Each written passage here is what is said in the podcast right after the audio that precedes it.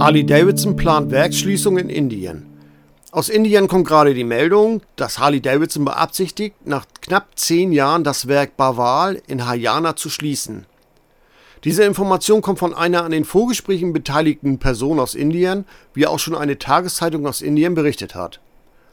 Es ist eindeutig, dass Jochen Zeitz sich auf das Kerngeschäft konzentrieren wird, zu denen die Märkte in Nordamerika, Europa und Teile des asiatisch-pazifischen Raums zählen.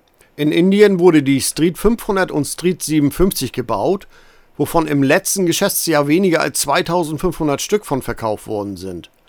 In diesem Jahr bis Juni waren es nur ca. 100 Einheiten. Das positionierte Indien im Vergleich zu den anderen Märkten auf den letzten Platz und wird für Harley Davidson der Auslöser für die geplante Schließung sein.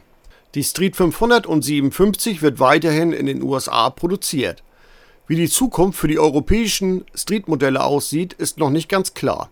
In den USA werden diese beiden Modelle weiterhin für den US-Markt produziert. Eventuell legt der CEO Jochen Zeitz hier Kapazitäten zusammen. Es besteht durchaus die Möglichkeit, dass man sagt, es ist günstiger in den USA mit Strafzöllen zu produzieren, als in Indien ein ganzes Werk vorzuhalten. Und es wäre schon mal ein minimaler Anfang, um mit Trump wieder ins Reine zu kommen.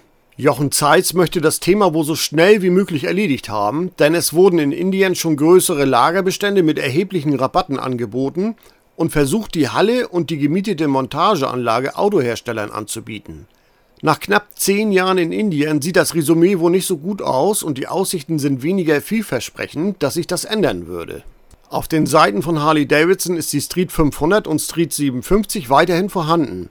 Das wird sicherlich so bleiben. Eine offizielle Stellungnahme gibt es dazu von Harley Davidson allerdings noch nicht. Ich muss dazu sagen, dass die Street 57 keinesfalls ein schlechtes Motorrad ist. Es ist ein günstiger Einstieg in die Harley-Welt und man hat reichlich Möglichkeiten, aus ihr wirklich ein schickes Moped zu machen. Klar, sie ist keine Sporty, aber trotzdem eignet sie sich als günstige Basis zum Umbauen für das kleine Budget. Mit einigen Parts aus dem Dark Custom Katalog sieht sie plötzlich ganz anders aus und ihre Zutaten sind nicht schlecht, um überhaupt erstmal dabei zu sein. Man muss nur was draus machen, wie das beim Customizen so oft ist. Wer Ideen und Fähigkeiten dazu hat, ist klar im Vorteil. Ansonsten denke ich, dass Jochen Zeitz die Segel voll im Wind hat und auf Kurs ist, um das Unternehmen konzentriert auf das Kerngeschäft weiterhin neu auszurichten.